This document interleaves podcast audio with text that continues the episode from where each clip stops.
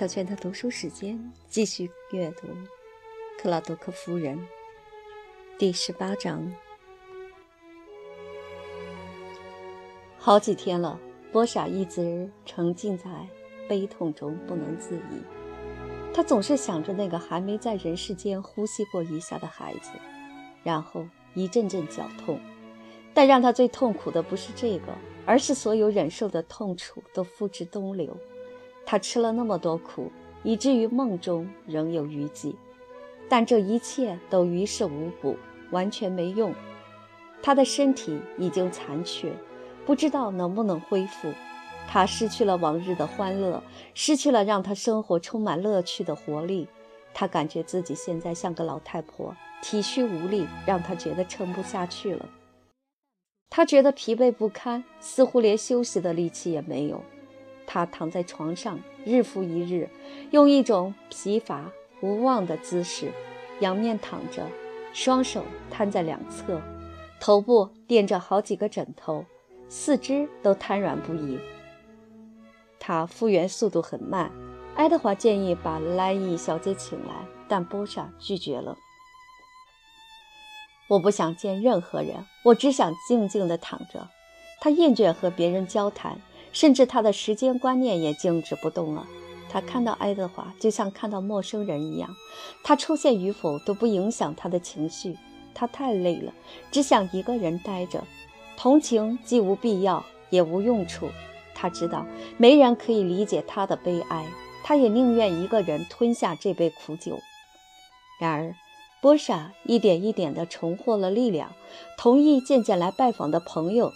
机械人有的是真正为他难过，其他却只是受责任心或幸灾乐祸的好奇心的驱使。格罗夫小姐让他觉得非常讨厌。他真诚的同情波莎，但他的感情和是非观是两码事。面对生活的不幸，格罗夫认为这个少妇并不谦卑的态度不合适。一种反叛的心理逐渐取代了最初的极度疲乏。波莎对命运的不公感到愤愤不平。格罗夫小姐每天都来看望他，还带着鲜花和劝告，但波莎可不容易控制，抗拒满足于格罗夫小姐虔诚的安慰。当这位善良的女士为她读圣经时，波莎紧紧地抿着嘴，闷闷不乐。牧师的妹妹有事发问：“亲爱的，你喜欢我为你读圣经吗？”有一天，波莎失去了耐性，再也控制不了自己的舌头。她刻薄地说：“亲爱的，恐怕你是自得其乐。哦，波莎，你的精神状态不对，你这么叛逆，这是错误的，完全错误。”波莎嘶哑地说：“我只想念我的孩子。亲爱的，你为什么不向上帝祈祷？波莎，现在我为你念一段短短的祷文吧。”不。我不想向上帝祈祷，他不是无能，便是无情。”格罗夫小姐大声说道。“波莎，你知道自己在说什么吗？哦，祈求上帝融化你的顽固，祈祷上帝宽恕你吧。我不需要宽恕，我没有做任何需要被宽恕的事情，上帝才需要祈求我的宽恕。”格罗夫小姐沉痛地说。“波莎，你不明白自己在讲什么。波莎的病还很严重。”格罗夫小姐不敢和他继续争论，但她内心甚为不安。她自问是否应该咨询一下哥哥，但一种可笑的羞怯又让她却步不前。除非迫不得已，否则她不会和他说起灵魂方面的事情的。她对哥哥有无限的信心，在他心里，他就是基督牧师的典范。虽然他的性格比他更坚强，但是格罗夫先生似乎是妹妹的主心骨。在过去的许多时间里，当尘世的肉欲强烈时，他总是从他平庸的布道中找到力量和安慰。然而，最后格洛夫小姐还是决定和他谈谈这个困扰自己的问题。结果，一个星期内，他每天和波莎这个病人进行日常交谈时，总是避免提及精神方面的话题。然后，波莎身体恢复了一点。格罗夫小姐没有事先知会，突然把哥哥也叫来了拉伊夫。格罗夫小姐先独自走进波莎的房间，她强烈的礼仪感担心波莎在床上可能衣衫不整。接待一位绅士风度的牧师有失体统，他说：“哦，查尔斯正在楼下，非常想见见你。我想我最好先上来确认下，看看你是否适合见客。”波莎坐卧在床，背后垫着好几个靠枕和垫子。她身着大红色上衣和黑色的头发，苍白的肤色形成了强烈的对比。他听说牧师就在楼下时，嘟起嘴，微微蹙起双眉。格罗夫小姐都看入眼中。格罗夫小姐下楼叫哥哥时，说了几句话给他打气。他好像不愿意见到你，不过我觉得这是你的职责。格罗夫先生和波莎一样不喜欢这次会面。回答是，我也认为这是我的职责。他是一个诚实的人，为不幸国教者的入侵烦恼不已。但他的牧师职责仅限于教堂布道、募集捐款和访问贫穷教众。被妹妹带到一位叛逆的贵妇面前，他还真不知道如何应对。格罗夫小姐为他哥哥打开门，一进门。波莎就感觉到一阵带着石炭酸味的冷风袭来。格罗夫小姐庄严地为他搬来一把椅子，然后自己坐在他旁边。波莎说：“拜尼，安坐之前能否请你帮忙按铃要茶？如果你不介意。”查尔斯想先和你谈谈。查尔斯，对吗？是，亲爱的。波莎，我擅作主张，把前几天你对我说的话告诉查尔斯了。克拉多克夫人撅起嘴，但是没有说话。我希望你不会生我的气，我只是认为这是我的职责。查尔斯，该你说了。林哈姆的牧师清清嗓子：“我非常理解你，肯定对遭遇的不幸觉得非常沮丧。这实在是一件遗憾的事。不用说，范妮和我都感到深深的同情。”他妹妹连忙点头称是。波莎还是没有回应。格罗夫小姐不安地看着他，牧师又清了清嗓子，但我仍然认为，我们应该感谢佩戴的十字架。上帝赋予我们的信念，可以说，他就是衡量这种信念的准绳。波莎还是保持沉默，牧师问询似的看着他妹妹。格罗夫小姐看出旁敲侧击是毫无用处的了，于是打破这尴尬的沉默说：“波莎。”事实上，查尔斯和我都觉得你非常有必要去教堂接受宗教仪式。你可能不认同我们的话，但是我们都比你年纪大很多。我觉得去教堂对你有好处。我真的很希望你同意我们的建议，但还不止如此。查尔斯到这里来，就是作为你的教区牧师，告诉你这是你的职责。克拉多克夫人。我不希望我把话说到那种地步。波莎沉默了一会儿，然后要求给他一本祈祷书。格罗夫小姐马上绽放出灿烂的笑容。波莎，我一直想送你一个小礼物，我想你可能会喜欢大字体的祈祷书。我注意到你通常在教堂使用的那本书很小，肯定使你的眼睛很难受，然后就荒废了祈祷事宜。所以。我今天为你带来了一本，如果你愿意接受的话，我真是太高兴了。他拿出一本大布头，封面是暗淡无光的黑布，散发出一种牧师家庭的防腐剂味道。印刷的字体确实很大，但安排这本书出版的印刷商坚持便宜实用，所以纸张极其低劣。波莎伸手接过礼物，非常感谢你，你真是太好太好了。需要我帮你翻到女人的产后礼拜那一章吗？波莎点点头。于是牧师的妹妹马上把翻开的书递给他，他读了几行，然后就放下了。他看着这对可敬的兄妹，眼神似乎还有凶狠的味道。我现在没有心情衷心感谢上帝，很抱歉冒犯了你们的观念。但如果让我向上帝感恩膜拜，似乎有些可笑。牧师说：“，克拉多克夫人，我相信这不是你的真心话。”格洛夫小姐说：“查尔斯，这和我告诉你的内容一样。我觉得波莎不太正常，不过这对我而言仍然邪恶的可怕。”波莎皱起眉头，她发现很难压制冲到嘴边的讽刺话，她已经忍无可忍了。但格罗夫先生有些犹疑不定，最后他终于开口了：“我们必须感谢上帝，感谢他赐予我们的灾难，如同感谢他赐予的福祉。我不是一只在地上爬行的虫子，还要感谢踩死我的万能的脚掌。”格罗夫小姐说：“波莎，我觉得这是亵渎神明。”波莎的脸涨红了。哦，，Fanny，，我不想继续忍受你了。你难道看不到我经历了多大的痛苦吗？哦，它太恐怖了。即使到现在，我每次想起都会不寒而栗。你知不知道这种感觉？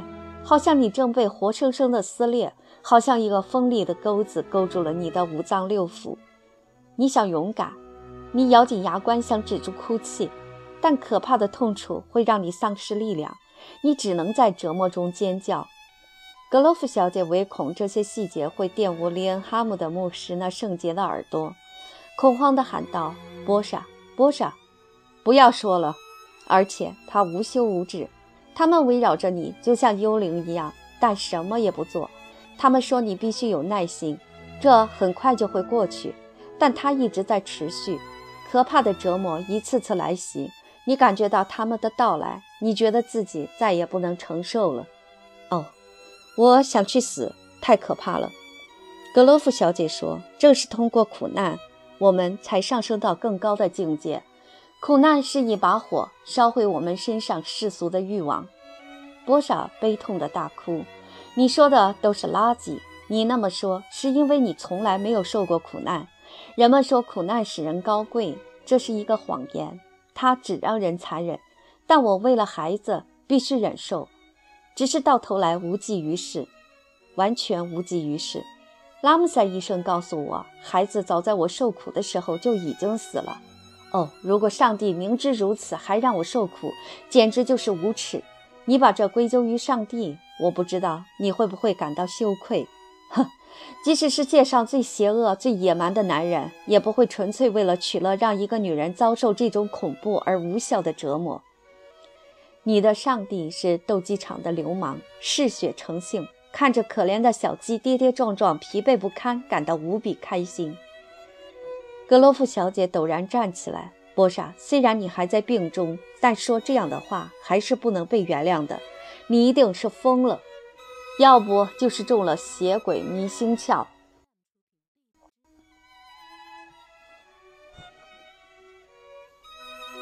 波莎大声反驳：“不，我比你更加宽容。我知道根本就没有上帝。那么，我作为一个正常人，不再和你有任何来往。”格罗夫小姐的双颊红亮，突然而至的愤慨驱散了通常的羞怯。她哥哥叫唤道：“Fanny，Fanny，克制自己，Charles。”这不是克制自己的时候。有时直言相见是一个人的职责。不，波莎，如果你是无神论者，我就不能再与你有任何瓜葛了。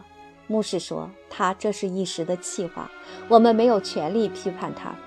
当上帝的名字受到玷污时，我们有职责去保护。查尔斯，如果你觉得波莎的现状可以开脱他亵渎神明的罪孽，那么我觉得你应该感到羞耻。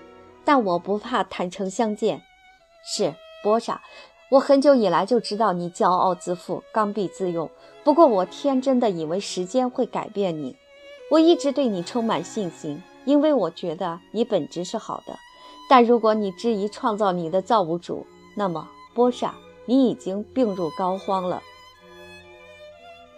牧师小声叫他：“芬妮，芬妮，让我说完。”查尔斯，我觉得你是一个坏透顶的邪恶女人。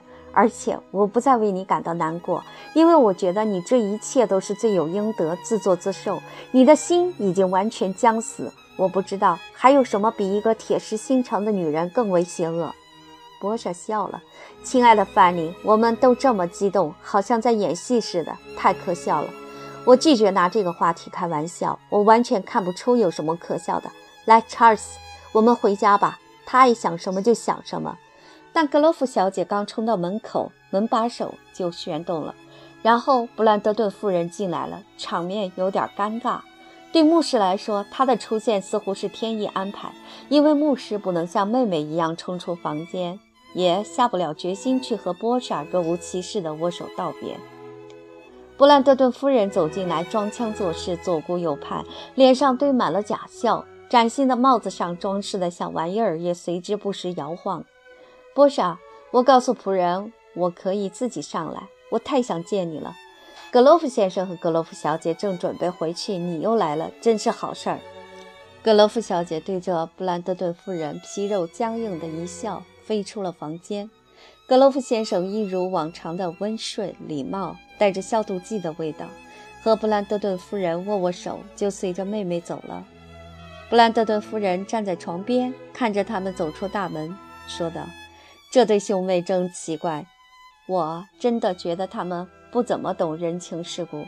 你看，妹妹走在前面，她应该等等牧师，跨着大步子，而哥哥则努力赶上她。我相信他们是在比赛。多可笑的人！如果她穿上短裙，看起来岂不可怜？亲爱的，她粗大的脚踝绝对有些色情的意味。我相信他们的鞋子可以互穿，绝对不会不合脚。亲爱的，你怎么样了？我觉得你看上去好多了。布兰德顿夫人选了一个位置坐下，这样就可以在镜中看到自己的全身。亲爱的，你房间的这面穿衣镜太好了，没有它，女人不可能着装得体的。你只需看看可怜的范妮格罗夫就明白了，她穿着太简单。肯定戴帽子时从来不照镜子。布兰德顿夫人喋喋不休，自以为在对波莎行善呢。一个女人若是生病，就不想那么严肃。我知道，我只要有些不舒服，就喜欢有谁和我讲讲实心事儿。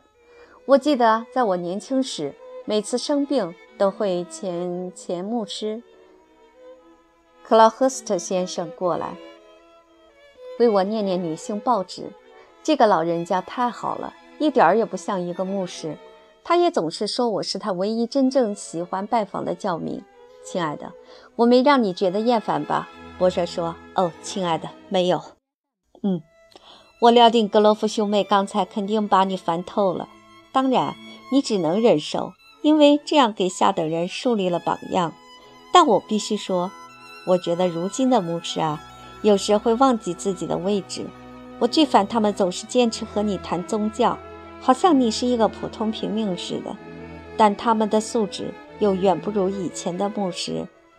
在我年轻的时候，牧师一般来自绅士家庭，但那时并不需要为穷人操心。我相当理解现在的绅士不愿意成为牧师，他必须和下等人混在一起。他们也一天比一天放肆。但波莎突然毫无征兆地大哭起来，布兰德顿夫人大吃一惊：“亲爱的，你怎么了？你的秀颜在哪儿？需要我为你按铃叫仆人上来吗？”波莎猛烈地抽泣着，祈求布兰德顿夫人不要在意。这个时髦的人儿有一颗多愁善感的心，很情愿陪着波莎一块儿哭，但他还有好几家人得去拜访，不能冒险糟践自己的容颜。他同时也非常好奇，想竭尽全力找出波莎崩溃的原因。